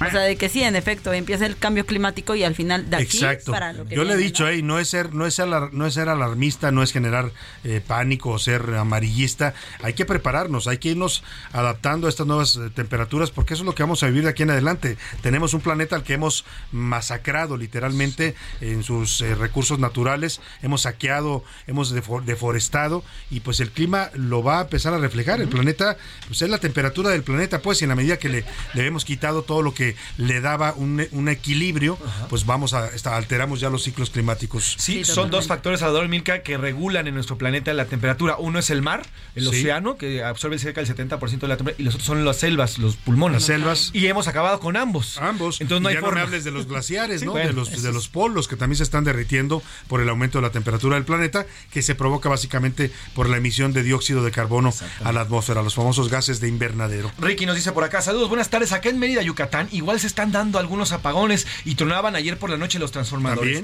La CFE estaba tardando en resolverlos hasta que la gente de las colonias empezaron a bloquear calles y entonces sí, pues llegó la comisión y Lamentablemente tenemos autoridades que solo entienden así, con, con bloqueos, con marchas, con protestas. Si usted les pide bien, que resuelvan las cosas, no lo hacen. ¿No? Alguna, por alguna razón nuestras autoridades son, son así de burras, hasta que no les hacen un escándalo, una manifestación es cuando reaccionan. Alberto desde Colima nos dice, con un gobierno al que no le importó derribar miles de árboles para el tren Maya y para el que su prioridad es una refinería, es imposible pensar que pudiera tener en algún tipo de preparación para enfrentar el cambio climático. No hay un plan, no lo tuvo México, no lo tuvo tampoco con presidentes anteriores. Sí, en otros gobiernos tenían más eh, claro este tema y tenían oficinas dedicadas a eso. En este gobierno de López Obrador, pues han tratado el tema como si fuera pues no sé, nada, nada importante, ¿no? Lo vimos en las cumbres del clima donde ni siquiera se presentó el presidente. Mandaban ahí a la secretaria de Medio Ambiente que se paraba uno o dos días y se retiraba. Así es, ningún compromiso. Nos dice por acá Penny Poco. Eh, excelente tarde, saludos Salvador. Claro que no estamos preparados, pues los gobernantes nunca vieron más allá de su conveniencia y sus allegados. Y si agregamos que el flamante genio del actual presidente no quiere empresas como que compitan con la CFE, bueno, pues estamos perdidos en este tema. Saludos a todos. Y si seguimos generando energía con carbón, imagínese usted, ¿no? Pues cómo. Nos dice por acá, lo dice Maggie desde, nos dice desde Maggie, desde Media precisamente. Saludos Salvador. El tema es que el calor que haya a partir de ahora va a ser mucho calor y el frío que haya a partir de ahora va a ser mucho frío. Vamos a empezar a vivir este tipo de extremos en el clima. Saludos. a en, en lugares que antes no ocurrían, pues como México, que tenía temperaturas más o menos estables en buena parte del país, hoy prácticamente todo el país se, en esta ola de calor se vio afectado. Dicen por acá, saludos Salvador. Eh, nos podrían poner la de Frozen, ¿se acuerdan? Con eh, verano. Eh, a ver si nos las pueden poner. Ah, esa es pues muy buena, la, del, la del muñequito este de hielo, ¿no? El, de hielo. El, el, mono de, ¿cómo, se, cómo dicen? Olaf. Muñeco de hielo. el hombre de nieve. El hombre de nieve que le llaman Olaf también, que se llama en la, en la caricatura Olaf, de Sí. Nos dicen por acá, saludos Salvador, sobre el tema del calor, aquí en, aquí en Campeche nos estamos asando, te saludamos desde Ciudad del Carmen y te escuchamos en internet. Muchos saludos a Ciudad del Carmen, Campeche. Milka Ramírez, ¿qué dice la comunidad Twitter? Arroba ese García Soto. En Twitter sobre la alerta del sistema eléctrico nacional y si México está o no preparado para enfrentar este tipo de situaciones, el 7% dice que sí, que tenemos la infraestructura suficiente, el 23% dice que no, que no tenemos la infraestructura suficiente y el 70% dice que México nunca se preparó para este tipo de situaciones. Y sobre qué prefieren los tuiteros, el 13% dice que prefiere el calor, el 73% el frío, yo soy de ese 73%. ¿Tú eres de los, del frío? Sí, yo prefiero el ¿Del team frío? Sí, y el 14% dice que pues el cambio climático de plano no para. No se va a detener, es una realidad y hay que enfrentarnos. Vamos a escuchar esto que nos pidió nuestro radio escucha, es el muñeco de nieve Olaf cantando al verano.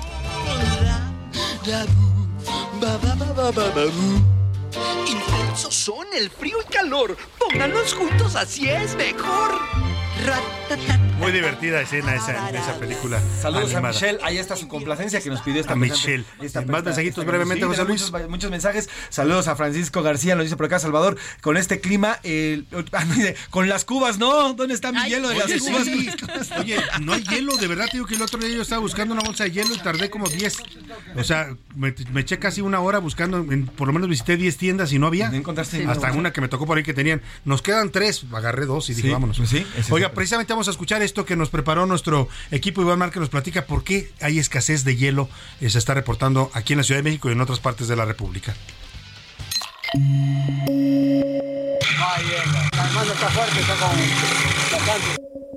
Para este calor, nunca está de más unos hielitos para acompañar una bebida, ya sea agua fresca, un refresco o hasta un tequilita. ¿Sin hielo? No, con hielito. Sin embargo, el hielo pasó de ser un producto común a ser codiciado en todo el país ante las altas temperaturas. En Saltillo, Coahuila, hacen largas filas con tal de conseguir una bolsa de hielos, que por cierto está escasa, y es que para algunos va más allá, pues es parte de su venta diaria. Nos ha pegado bien duro porque no encuentras hielo en ninguna parte, en, en ninguna parte de las tiendas donde venden, no hay hielo para poder trabajar. O incluso por algún tema de salud. Es escaso ahorita el hielo en Saltillo no hay. Se ocupa para los niños, para los adultos mayores. En la capital del país no es la excepción, pues vendedores de paletas padecen los estragos de la escasez del hielo. Aunque la espera vale la pena, pues hay muchas ventas. Gracias a Dios sí, hermano. Y ahorita no es tan fácil de conseguir el hielo. Las fábricas ahora sí que está descausa de hielo, hermano. Incluso algunos comerciantes se ven obligados a buscar hielos hasta el último rincón de la República para continuar generando ingresos. Sí, hay desabasto. Luego lo encuentras en las tiendas de conveniencia. O sea, hay que ir a conseguirlo más lejos, hasta Hidalgo. Aunque no solo eso, ya que también aumentó el precio de las bolsas de hielo. En promedio, se vendían hace un par de meses entre 25 y 27 pesos, pero actualmente alcanza hasta los 55 pesos. Específicamente en Guanajuato, los precios de algunas distribuidoras aumentaron hasta en 30%, pasaron de costar 25 a 30 pesos, mientras que en Yucatán la venta está limitada a una por persona y se venden hasta en 25 pesos. Así, la escasez de hielo que impacta a todo el país. Para la una con Salvador García Soto, Iván Márquez.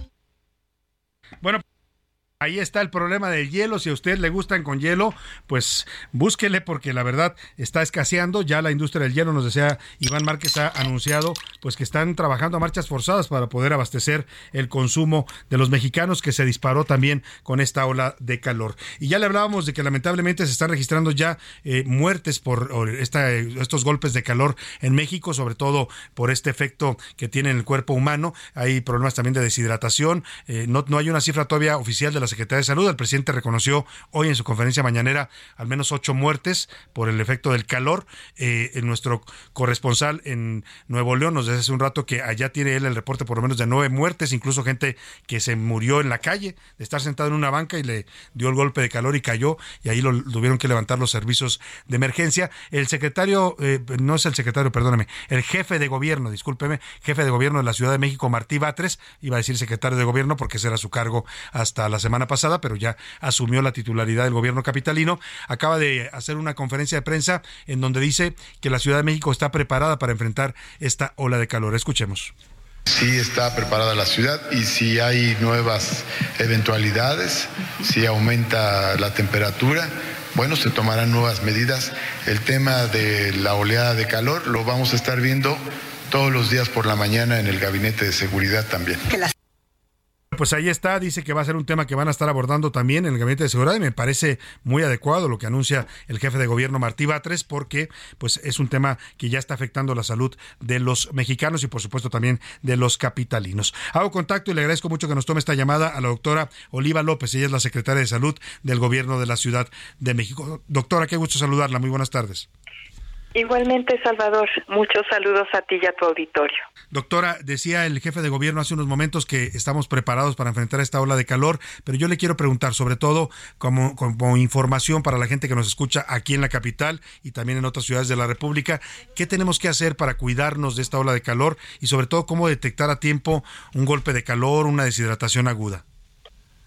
Bueno, como siempre hemos señalado, la prevención es fundamental, entonces las recomendaciones generales son evitar la exposición prolongada al sol, tomar agua, se recomienda eh, alrededor de dos litros de agua, ropa ligera y protección eh, solar. Eso es importante también que podamos usar gorra, protegernos la cabeza o sombrero. Eh, es fundamental también, pues, el consumo de frutas, verduras, cosas frescas sí, tener cuidado con los alimentos, sobre todo con los alimentos que sabemos se descomponen muy rápidamente, porque además de estos efectos de deshidratación podemos tener también otras infecciones asociadas. Eh, eso es lo más importante, los datos de alerta, pues en niños, niñas, eh, tenemos más dificultad, ¿verdad?, para identificar la deshidratación porque no lo manifiestan tan claramente como los adultos, la sensación de sed, pero eh, podemos vigilar eh, sus ojitos, el hundimiento de sus ojos, llantos sin lágrimas, mucosas secas, boca seca, eh, saliva espesa y se ponen irritables. Y en adultos, sobre todo adultos mayores, puede haber taquicardia, somnolencia, boca seca y sensación muy intensa de sed. Ya sabemos que hay personas que tienen mayor vulnerabilidad, personas en situación de calle, eh, que están eh, mucho más expuestas y ahí también el gobierno de la ciudad tiene un operativo especial. En nuestro caso, pues tenemos 232 centros de salud con salas de hidratación oral, con vida suero oral, eh, son servicios, como ya saben, gratuitos, universales. Pueden consultar en nuestra página dónde están las ubicaciones y ahí podemos apoyar a las personas que tengan eh, estos datos de, deshidratación. Claro, hablaba usted de población vulnerable, los adultos mayores, que hemos visto lamentablemente varias noticias ya en Oaxaca, dos casos, en Nuevo León ayer también se reportaban otros dos adultos mayores. Pero ¿qué pasa con los niños, doctora? También, también son población vulnerable. ¿Cómo protegerlos de esta ola de calor, sobre todo los más pequeños? Sí, los más pequeños pues tenemos que mantenerlos frescos, evitar la exposición prolongada al sol. Eh, por ejemplo, una cosa que es hay que evitar a toda costa es estos niños que se dejan encerrados en los autos. sí, porque ahí eh, la temperatura se incrementa, entonces los niños deben estar, niñas deben estar pues en zonas frescas, ventiladas hasta donde sea posible y estarles vigilando su, estos datos de llantos sin lágrimas, eh, boca seca, ojitos hundidos. En los muy pequeños, un dato que es fundamental, se conoce como hundimiento de fontanela, las personas lo es que se la le mollera que la dicen, ¿no? mollera, ajá. Ese es un dato muy importante y si se tienen estos datos de alerta, pues hay que ir a nuestra unidad de salud. Claro. El golpe de calor es una situación extrema donde hay una disminución abrupta de eh, de agua corporal, sí, hay una temperatura, un alza muy importante y puede haber pérdida de conciencia, coma y la persona estar con riesgo de, eh, de muerte. Esto Sí. no hemos tenido en la ciudad No eh, casos de, de función por esta situación y tampoco tenemos hospitalizados. ¿Cómo detectar y cuando está ocurriendo un golpe de calor, ya sea uno personalmente o a otra persona que esté con nosotros, qué síntomas va a presentar y qué hacer en caso de que estemos viendo que esa persona está sufriendo un golpe de calor? Es una persona que va a tener mareo, que va a tener eh, sensación de mucho malestar y eh, generalmente también cambia la coloración de su de sus tegumentos, no se ponen muy eh, enrojecidos y es más frecuente en personas que están expuestas a trabajos al expuestos al sol, por ejemplo, en personas que trabajan en la construcción, Sí. Sí, y ahí es muy importante tener la cabeza cubierta y estar tomando agua frecuentemente y tener pausas de descanso. Doctor, la, doctora, la escuchaba, te- eh, disculpe mi ignorancia, pero esto de tegumentos, ¿qué es lo que se pone rojo? Ay, perdón, este sí, una una disculpa. No, no se preocupe. Piel, ajá, el color de la de la piel. Ah, el Se color ven de la piel. enrojecidos, sí. Ajá, claro, hay que, hay que estar atentos a estos síntomas. Si usted lo siente, se empieza a sentirse mareado, como decía la doctora, su piel se enrojece, eh, se siente confundido, está puede estar sufriendo un golpe de calor, busque apoyo de inmediato, vaya a los centros de salud más cercanos. Ya nos decía la doctora, están ofreciendo estos servicios también para atender a las personas y proporcionarles suero oral. Bueno, pues estaremos muy atentos, doctora, es eh, algo que hay que tomarnos ya muy en serio porque estamos viendo ya que en algunas partes de la República ya tienen consecuencias fatales con este tema. Sí, la prevención, como siempre, es lo fundamental y la atención que podemos brindar en nuestros centros de salud, en las salas de hidratación oral. Claro. Y también estamos reforzando en las ferias del bienestar, donde se da orientación, se capacita y los sobres de, de Muchas vida. doctora, muchas gracias, le agradezco. Vámonos a la pausa y volvemos. Heraldo Radio, la H se lee, se comparte, se ve y ahora también se escucha.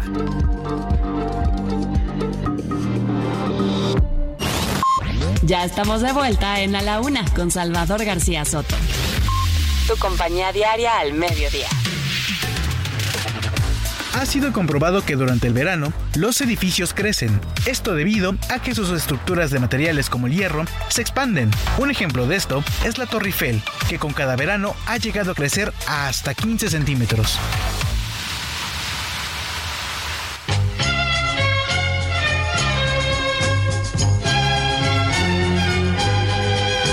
Es otoño, los amantes ya se fueron. Las hojas de los árboles cubren el campo. Sus voces amorosas ya no se escuchan. El verano ya se fue. Mi amor de verano mi primer amor, amor de estudiante, ya se terminó. Vendrán otros veranos, vendrán otros amores, pero siempre en mi ser vivirá mi amor de verano, mi primer amor.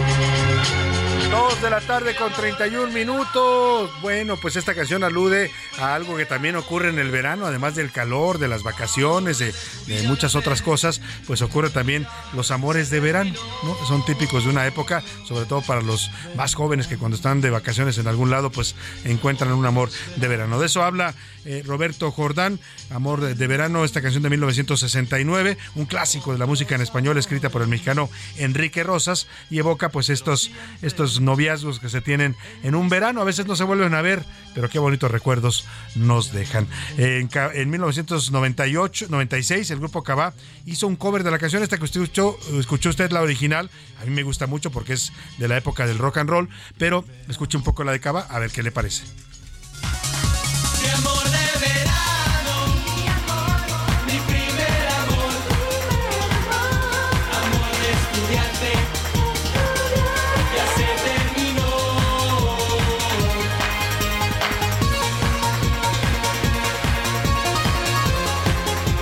Pues ahí está. ¿Cuál prefiere usted?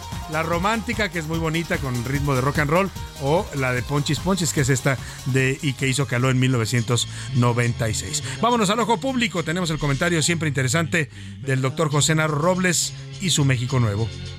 Vendrán otros veranos.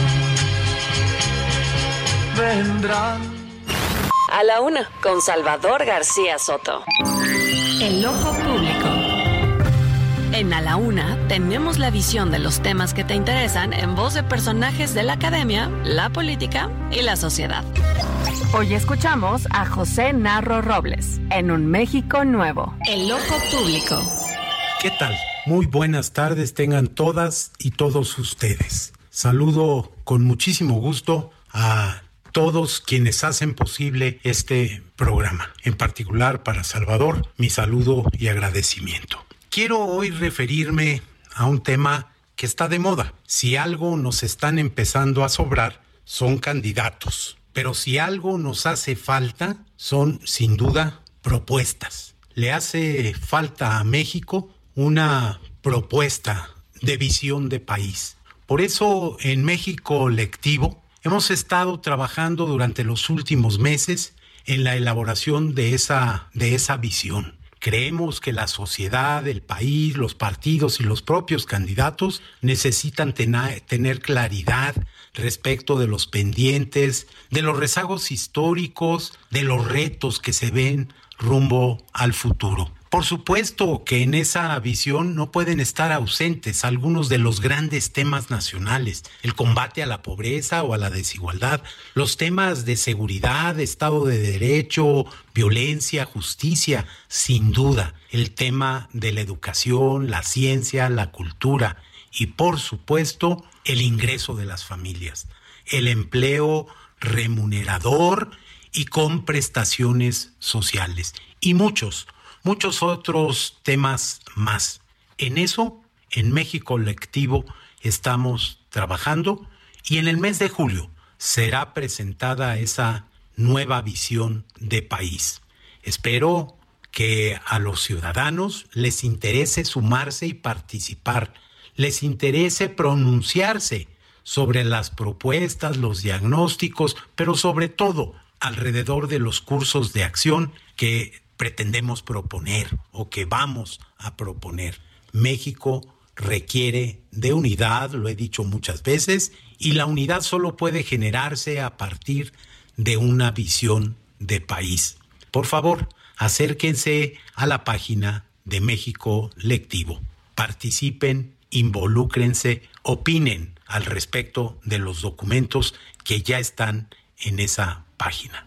Nos veremos dentro de dos semanas y seguiremos comentando alrededor de este gran asunto, gran tema. A la una, con Salvador García Soto. Dos de la tarde con 36 minutos. Escuchamos al doctor Narro eh, invitando a la gente a que participe en esta plataforma de México Opina. Es uno, él fue uno de los impulsores de esta plataforma que busca hacer un diagnóstico de cuáles son los temas y los problemas que están afectando a los mexicanos en este momento. No es para una campaña en especial, es para crear un documento que pueda servir de guía pues a tanta corcholata y aspirante presidencial que andan desatados ya y adelantados a los tiempos. México Opina va a recabar esta información en toda la República. Si usted le interesa, participe, entre a la página, así se llama, mexicoopina.com y ahí puede usted contestar las preguntas que le hacen y esta información va a servir para crear este diagnóstico de los problemas reales, no, no de lo que habla el presidente en las mañaneras, no, no de que todo va muy bien y que todo está bonito y que la gente está feliz en este México de la transformación, que el país ya se transformó, eso no, la realidad de los mexicanos es lo que están recabando en esta plataforma de México Opina. Oiga, vamos rápidamente hasta Jalisco con nuestra corresponsal Adriana Luna porque se registró un terrible accidente en la autopista que va de Guadalajara a la zona de los Altos de Jalisco. Eh, no sé si es el calor y probablemente tenga algo que ver también, pero al menos 15 vehículos se impactaron, una tremenda carambola, hay dos tráileres incendiados, eh, hay varias personas heridas, no se han confirmado muertos, pero el accidente es bastante aparatoso, lo voy a compartir en este momento en arroba ese García Soto, un video para que vea usted de lo que estamos hablando, pero por lo pronto saludo con gusto allá en Guadalajara a Adriana Luna que nos reporta. ¿Cómo estás Adriana? Buenas tardes. Gracias, ¿cómo están? Muy buenas tardes. Pues lamentablemente informarles este percance automovilístico en la autopista a Los Altos.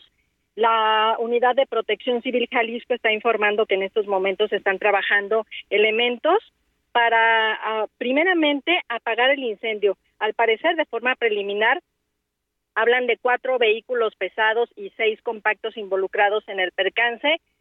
Se teme que haya personas calcinadas, es lo que están eh, informando pero primero tienen que apagar el fuego salvador para conocer cuántas son las víctimas mortales. Por lo pronto, los lesionados ya fueron enviados a hospitales cercanos, el más cercano es el de Tepatitlán.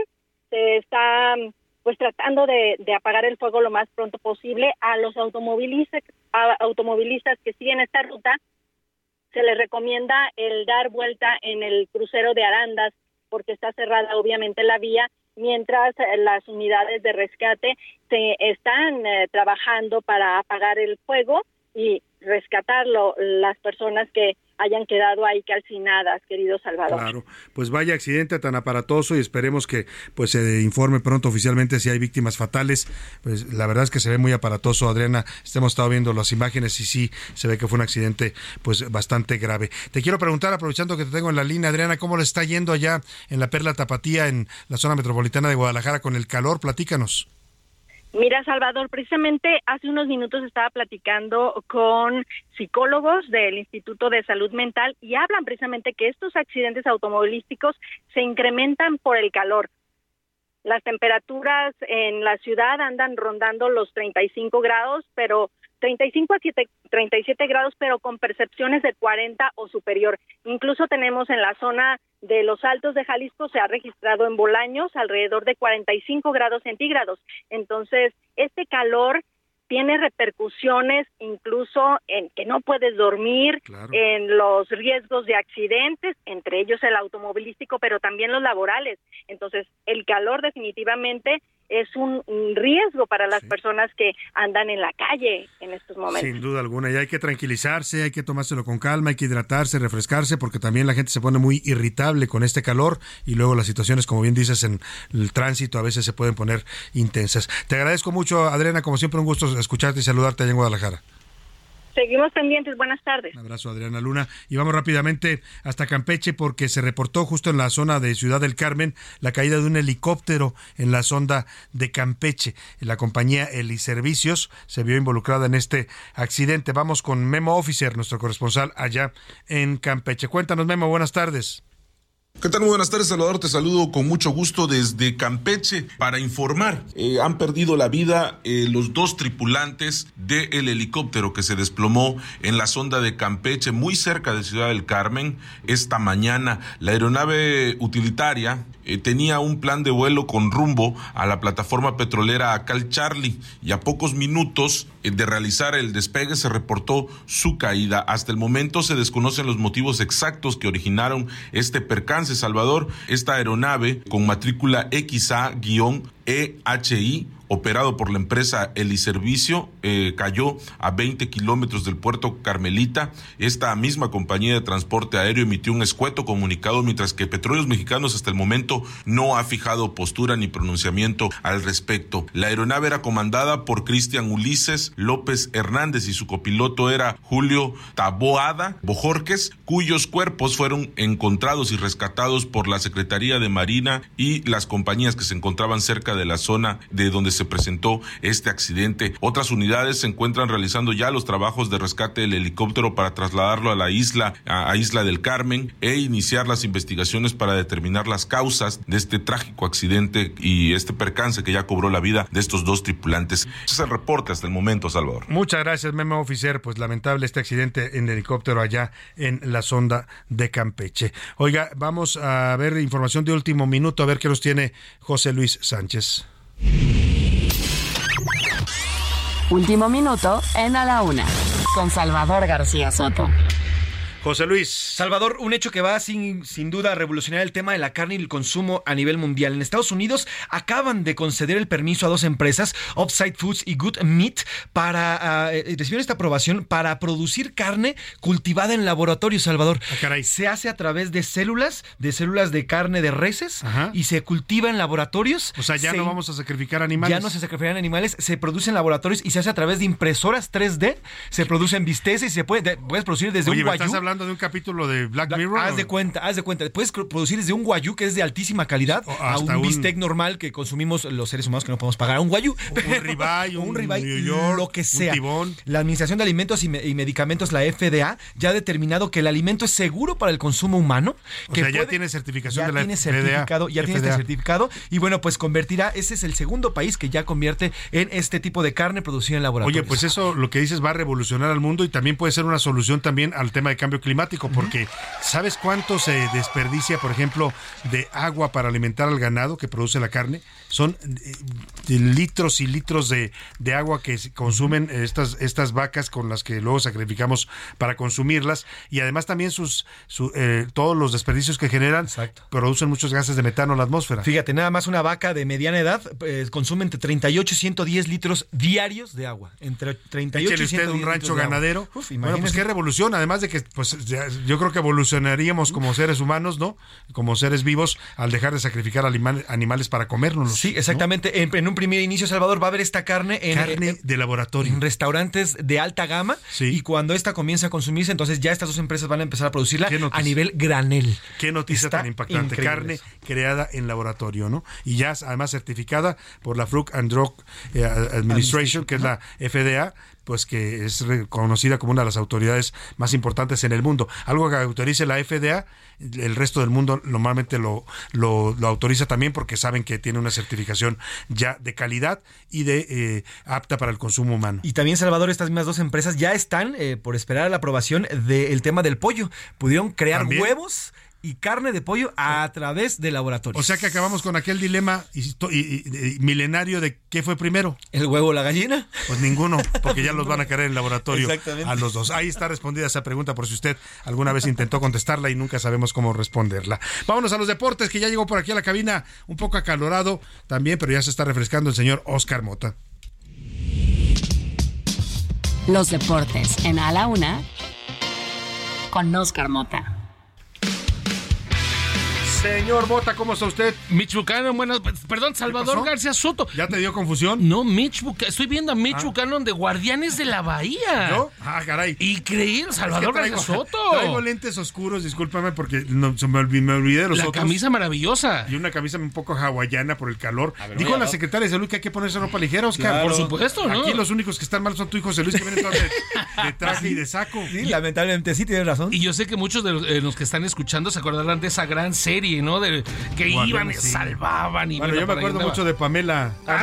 estamos ¿Cómo olvidar a Pamela y sus corretezas por la ¿Vieron la magia? De la, estoy aquí con Mitch Bucano, Salvador García Soto e inmediatamente nos transportamos hacia allá. Salvador García Soto. incluso me dio como Algo de sed. Algo de una piñita colada. Terminando, terminando, podemos ir para allá. Querido Salvador gracias Soto, amigos amigos. Hoy un gran día para ganar. ¿Cómo decía esta canción eh, de Chabela Vargas? ¿Cómo decía, querido Salvador? Los mexicanos nacen. Los mexicanos nacen donde les da su chingada gana. Es correcto, así lo decía. ¿Y por qué, querido Salvador? Tuve la oportunidad de platicar con Harlow Stanley Salinas y Nikita Sosneco. Uno podría decir, bueno, son compañeros de cualquier otro lugar. No, ellos son mexicanos. Son mexicanos. Son Nikita mexicanos. Sosneco. Nikita Sosneco y Harlow Stanley Salinas. Ellos practican patinaje artístico y buscan llegar a los Juegos A ver, Olímpicos de Milán escuchémoslo. 226. Escuchemos. Pues nací aquí en Estados Unidos, en Denver, Colorado. Mi mamá es de la Ciudad de México y mi papá es de California, pero siempre crecí mucho con la cultura mexicana. Fui a México casi cada año y tengo mucha familia en Querétaro, trabajando muy duro um, para poder, ojalá, calificar a las Olimpiadas del 2026. Eso sería lo máximo para los dos. Eh, sería historia mexicana, el primer, la primera pareja mexicana de danza de ir a las Olimpiadas y sería Donovan, ojalá regrese. Y nosotros, y ojalá que nos podamos ir toda la familia mexicana a las Olimpiadas del 2026. Y ojalá nos lleven. Imagínate, querido Salvador, como bien lo platica Harlow Stanley, que, eh, como bien nos comenta, ella eh, nació en Estados Unidos, pero su mamá es queretana. Entonces, pues viene muy seguido Tiene aquí a su- Su Querétaro. ascendencia mexicana y Es hoy correcto. va a competir por México. Y su pareja, eh, hablando artísticamente, hablando deportivamente, Nikita Sosneco, es una historia muy interesante porque él es refugiado ucraniano. Entonces, él es eh, obviamente patinador por el tema de la guerra en Ucrania. Ajá. Pues bueno, lo rescatan, lo invitan a colaborar, si obviamente hace un- Sí. un- una serie de trámites internacionales, le dan la oportunidad, se le da la nacionalidad. Él está muy agradecido, me platicaba que, pues primero que nada, le manda bendiciones y reza diariamente por sus compatriotas, por sus colegas Que ucranianos siguen sufriendo la guerra, ¿no? y Los que ojalá la pudieran tener la misma suerte que él. Y además, me cayó muy bien Nikita, ya es mi nuevo mejor amigo. ¿Ah, sí? Escuchemos. Escuchemos. Nikita, welcome to, to Mexico. And please cheer uh, the Pumas soccer team, please. The Puma soccer team? Yes, Pumas soccer team. Puma soccer team. Goya, Goya Universidad. Hola, hola. Ahí está, ya es de Pumas, Nikita, a partir de este momento. ya le va a Pumas, Nikita Oye, Sosneco. lo que le haces hacer, No. lo haces hacer el ridículo en cadena nacional y ni siquiera sabe que está haciendo el ridículo. Afortunadamente todavía no empieza el torneo. No sabe ni qué equipo le echó Por eso, pobre. ¿qué tal? Yo les digo de aquí, Oye. si Pumas termina campeón, Nikita va a ser el primer este, Esto que decías aficionado. es importante, Nikita Sos, Sos- Sos- ¿Sosneco? Sosneco, eh, ucra- ucraniano ahora nacionalizado mexicano que va a competir por el país en, en patinaje artístico, porque la Secretaría de Relaciones Exteriores Sí. en medio de esta guerra dio asilo a varios deportistas, científicos, gente de Ucrania, pues que la rescataron literalmente, la trajeron a México. Es correcto. Como lo hicieron también otros países del mundo y seguramente él llegó en estos grupos a los que trajo todavía Marcelo Ebrard cuando era canciller. Nos has platicado a lo largo de varios programas sobre esta tradición que históricamente tiene México, ¿no? Sí, de, de- de de- país de asilo y de refugio. país de asilo y obviamente dar una nueva oportunidad. Entonces, pues aquí está, lo escucharon en, en- a la una, por supuesto, a Nikita Sosneco, que le va a los Que Pumas. le va a los Pumas. Todavía no sabe quiénes son los Pumas, pero ya le va a los Pumas porque Oscar Mo- Mota lo manipuló y lo indujo. No, yo le invité y afortunadamente quiso. Rápidamente, Cuando, querido Salvador. cuando vea los resultados de los Pumas va a decir que No, eh, bueno, tenemos de qué a Milán 2026 para eh, corregir Bueno, el camino. muy bien. Los deportes, querido Salvador. Muchas gracias, Oscar Mota. Hoy un gran día para Vámonos rápidamente a esto que nos preparó nuestro equipo. Eh, Nino Canún, tuve oportunidad de conocerlo, fue un gran conductor de televisión, de radio. eh, lamentablemente falleció hoy a los 82 años de edad. Dio la noticia, su familia era famoso por dirigir su programa de los años 90. ¿Y usted qué opina? Que pues era un programa de contacto con el público, le resolvía temas también de denuncias ciudadanas a la gente y se volvió muy popular en esa época. Esto de "Am- aguánteme el corte, voy, ¿no? Voy un corte, aguánteme y regreso. Eh, eh, tenía problemas de salud, eh, después hizo también una temporada larga en, radio, tuvo también su programa en radio, en Radio Centro, yo lo recuerdo la última vez, Eh, lamentablemente eh, siempre estuvo activo, pero con sus temas de salud en redes sociales seguía vigente con esta frase que le dio fama y usted qué opina. Ricardo Romero nos cuenta más de Nino Canún en esta despedida homenaje que le hacemos en la Una. Nino Canún.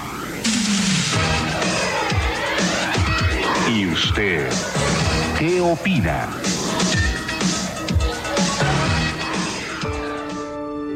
Nino Canún fue uno de los periodistas más reconocidos en México. Comenzó su carrera en 1981, realizó entrevistas para Imevisión y a mitad de la década condujo el noticiero Enlace de Canal 11. Con el paso de los años, ganó renombre y prestigio, lo que le permitió convertirse en una de las voces más influyentes para la difusión de noticias. Su nombre, por favor. Dirección y teléfono.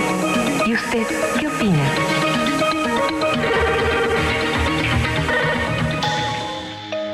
Hacia 1990, Canún se volvió todo un referente con su programa ¿Y usted qué opina?, el cual era transmitido por el Canal 9 de televisión abierta. En la emisión solían tocarse temas diversos, pero uno de los más recordados son aquellos que tenían que ver con ovnis y fantasmas. Incluso, algunos de los programas contaron con la participación de Jaime Maussan y otros expertos en fenómenos ovni.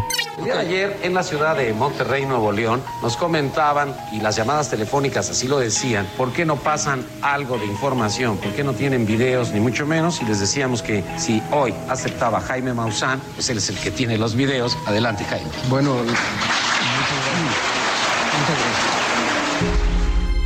En 2019, Nino Canún asistió a la conferencia mañanera del presidente López Obrador para agradecerle al mandatario su regreso a los medios de comunicación. Esto, luego del veto que sufrió por parte del expresidente Enrique Peña Nieto tras negarse a ser su director de comunicación.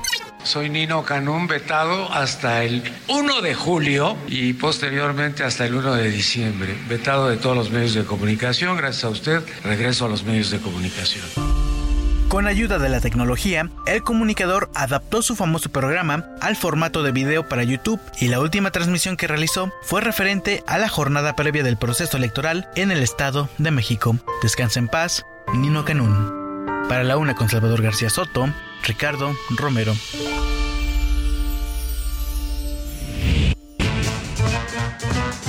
El entretenimiento con Anaí Arriaga. Ana y Arriaga, ¿cómo estás? Bienvenida. Mi querido Salvador, ¿cómo estás? Excelente tarde. Y vamos a las breves del espectáculo. Iniciamos con una triste noticia, recordando a alguien que sin duda a todos los que nos llamó la atención, los medios de comunicación, vamos a tenerlo en nuestra memoria. Nino Canún fallece a la edad de 82 años. ¿Y usted qué opina? Esa es la frase con la que siempre lo vamos a recordar. Que descanse en paz y que trascienda. Seguramente se gradúa de la vida con honores. En otro orden de ideas, les comparto que la cantante Anaí se rompió el tímpano en pleno preparativo para la gira de RBD que está a punto de comenzar este 25 de agosto en El Paso, Texas. No se preocupe, esto no pausa para nada. La ya tan mencionada gira y esperada, por cierto. Y para despedirnos, los rumores sobre una relación sentimental entre Shakira y Alejandro Sanz han estado desde el 2005, ¿recuerdan? En 2023 se revivan después de que Shakira regresa a la soltería. Pero medios locales de Miami están asegurando que ambos están buscando comprar una propiedad con un valor aproximado de 20 millones de dólares. Lo que sí, señores, que tengan una excelente tarde. Recuerden, yo soy su amiga Anaya Arriaga. Muchas gracias, Anaya Arriaga. Bueno, pues ahí están todos los temas del entretenimiento. No nos resta más que despedirnos de usted, agradecerle el favor de su atención a nombre de todo este equipo. Le doy las gracias en la coordinación de información y los reportajes está José Luis Sánchez, en la producción está Rubén Esponda, aquí en los deportes Oscar Mota, en la coordinación de invitados Laura Mendiola, en la redacción Milka Ramírez, Iván Márquez, Ricardo eh, Romero, eh, Rubén Cruz, también en la asistencia de producción, aquí en los controles Alex Muñoz. Y lo dejo con esta canción que se llama Verano Azul. Bienvenido al verano. Que la pase bien. Hasta mañana.